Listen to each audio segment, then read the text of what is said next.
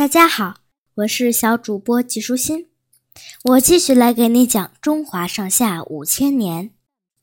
秦始皇从公元前二百三十年到前二百二十一年，十年间，秦国相继灭掉韩、赵、魏、楚、燕、齐六国，完成统一天下的大业。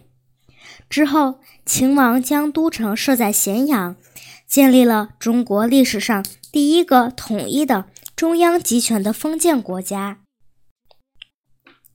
秦王嬴政一统天下后，认为若只是称王，并不足以显示自己的功绩，于是他受到上古时代三皇五帝称号的启发，以“皇帝”二字作为自己的称号。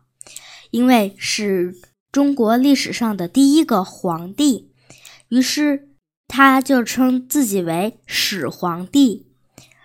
后来人称秦始皇。他希望他的继承者依次为二世、三世，甚至千世万世。他还把“朕”作为皇帝的自称，从此以后，这个字就成了皇帝的专属用字。秦朝疆域辽阔，东临大海，西到陇西，南濒南海，北抵长城一带。统治如此前所未有的大国，肯定不能再继续沿用周朝的管理制度。因此，秦始皇为了加强中央集权，颁布了一系列的政策措施。政治方面，秦始皇规定皇帝拥有至高无上的权力，总揽政治、军事、经济等一切大权。同时，他还建立了从中央到地方的管制和行政机构，在中央设三公九卿，丞相、太尉和御史大夫为三公，丞相协助政务。太尉协助军事，御史大夫掌管图籍章奏，监视百官。三公之下设九卿，九卿各司其职，分别掌管司法、财政、礼仪、警卫、宗族等事务。在地方废分封制，实行郡县制。秦始皇将全国划分为。三十六个郡，郡的最高长官为郡守。三十六个郡后面就增加变成了四十多个郡了。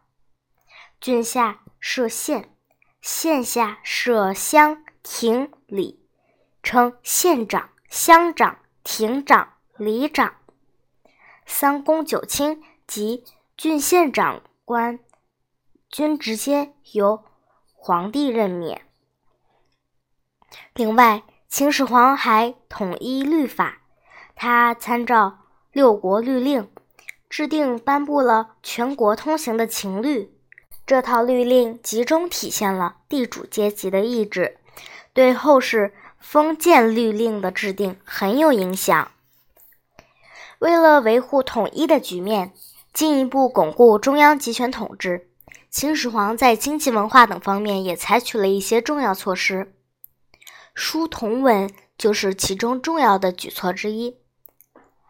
春秋战国时期，由于长期分裂，各诸侯国使用的文字并不统一，这种情况不利于文化的发展，也有碍于秦朝各项行政管理和政令的畅达。在丞相李斯的提议下，秦始皇决定统一文字，他命李斯以全秦国文字为基础，废除与秦字不同的六国文字，然后制定小篆作为规范的文字，在全国推行。这一举措就叫做书同文。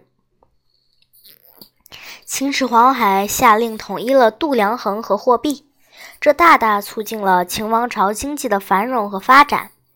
此外，还修建了以咸阳为中心、通向全国的驰道，这样秦朝的经济文化交流就畅通无阻了。